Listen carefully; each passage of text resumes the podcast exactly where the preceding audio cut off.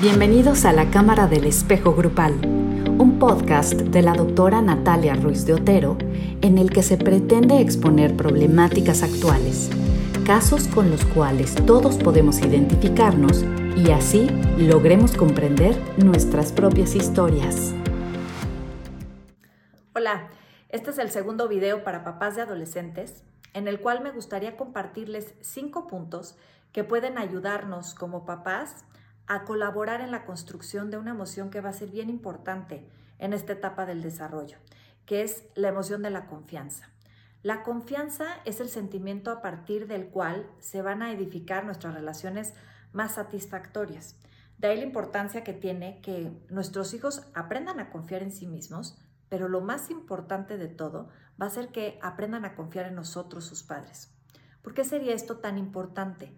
Porque ellos van a empezar a andar un camino de muchas vulnerabilidades y de muchas inseguridades. Y el que sepan que en el momento en el que la adversidad los ha tomado por sorpresa, cuentan con un lugar seguro al cual regresar para volver a restablecer su funcionamiento natural, va a ser fundamental.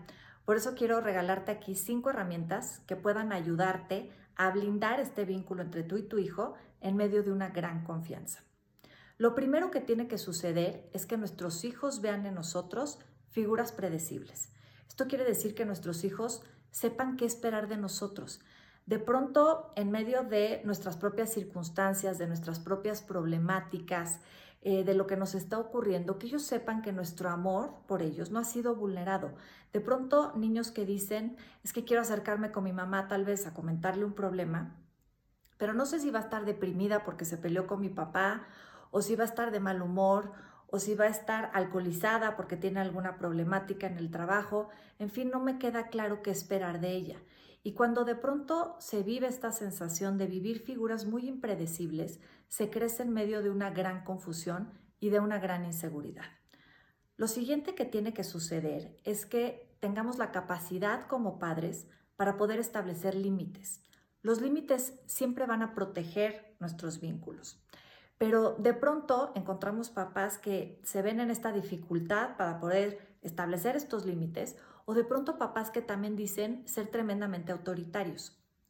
Cuando encontramos papás muy permisivos, tendríamos que preguntarnos también aquí si es verdaderamente la incapacidad para poder establecer un límite o verdaderamente es no querer perder nuestra zona de confort. Porque si efectivamente a veces poner un límite pues va a implicar de un desgaste emocional, de una negociación, en fin, pues de pronto implica perder nuestra comodidad como padres y a veces no estamos dispuestos a que eso ocurra. Cuando encontramos papás, por el contrario, muy autoritarios, de pronto tendríamos que preguntarnos si tenemos bien trabajados nuestros propios miedos, porque el control es miedo. Y de pronto papás que llegan a ser sumamente controladores con sus hijos en esta incapacidad de poder verdaderamente enfrentar sus propios miedos. Y lo que sucede entonces es que les empezamos a pasar factura de una situación que nosotros como papás tendríamos que tener resuelta, pero en el peor de los casos les empezamos a heredar nuestros propios miedos.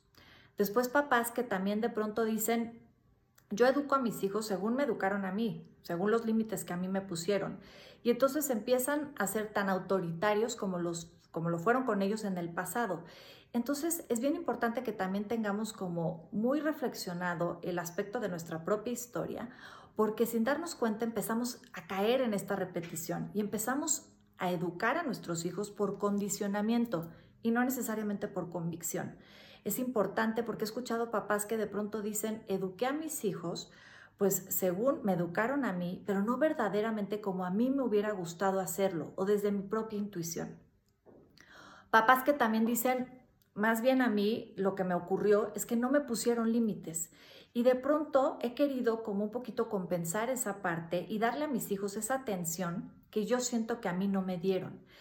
Y lo que sucede es que intentan reparar sus propias adolescencias a partir de la adolescencia de sus propios hijos.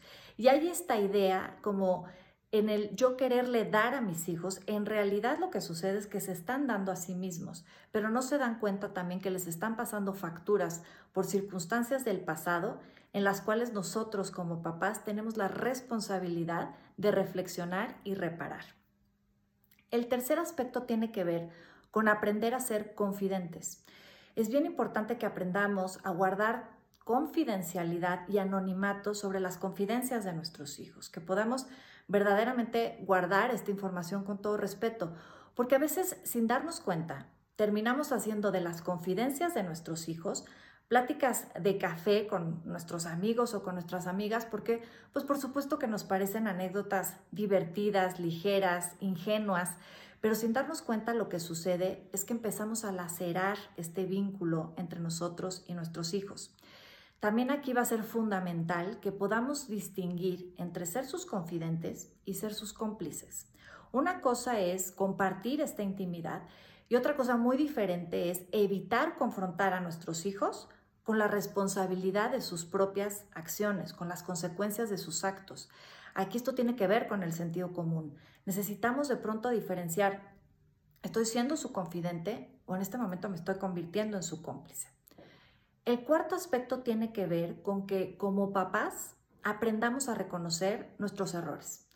Papás que no están dispuestos a reconocer sus errores en frente de sus hijos hacen que sus hijos crezcan con una gran inseguridad porque el mensaje que empezamos a enviarles es, las equivocaciones son vergonzosas, las equivocaciones tienen que ocultarse, no es algo de lo cual se habla y en fin, empezamos a mandarles un mensaje de que equivocarnos es inadecuado. Cuando papás de pronto se atreven a manejar sus errores con toda naturalidad y tienen esta capacidad a veces para acercarse con sus hijos y decirles, perdón, me equivoqué, no tuve que haber sido tan impulsivo, tal vez te puse una consecuencia precipitada, vamos a platicarlo, vamos a recapacitar, en fin, cuando se trata con naturalidad, empezamos a mandarles un mensaje muy diferente a nuestros hijos y colaboramos con la oportunidad que les damos para que puedan crecer en medio de un ambiente de confianza. El quinto aspecto tiene que ver con no juzgar. De pronto como papás no nos damos cuenta de que empezamos a señalar comportamientos no de nuestros hijos, sino de otras personas en las que constantemente estamos devaluando las acciones del otro. Y de pronto cuando nuestros hijos empiezan a escuchar que constantemente nos estamos refiriendo a las acciones de los otros como es que qué barbaridad, pero qué improductivo, pero es que pudo haberlo hecho mejor, pero es que yo esperaba más de esta persona, de pronto ellos también empiezan a recibir un mensaje y empiezan a tener la sensación de que están siendo tremendamente observados por sus padres. Es bien importante entonces que en ese sentido tengamos muchísimo cuidado porque ellos están absorbiendo de esta dinámica de lo que ocurre alrededor, lo que a ellos les confiere y empieza a pegarles en su propia seguridad. Si mi mamá o mi papá es de pronto capaz de expresarse así de esa persona, pues ¿qué me queda a mí?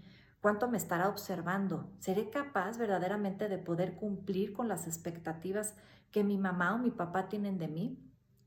En fin, yo espero que toda esta información pueda hacerte de utilidad en la relación con tus hijos, en donde puedas construir este vínculo y crear un ambiente de muchísima confianza, porque definitivamente una vida que es vivida en medio de confianza va a ser una vida llena de esperanza.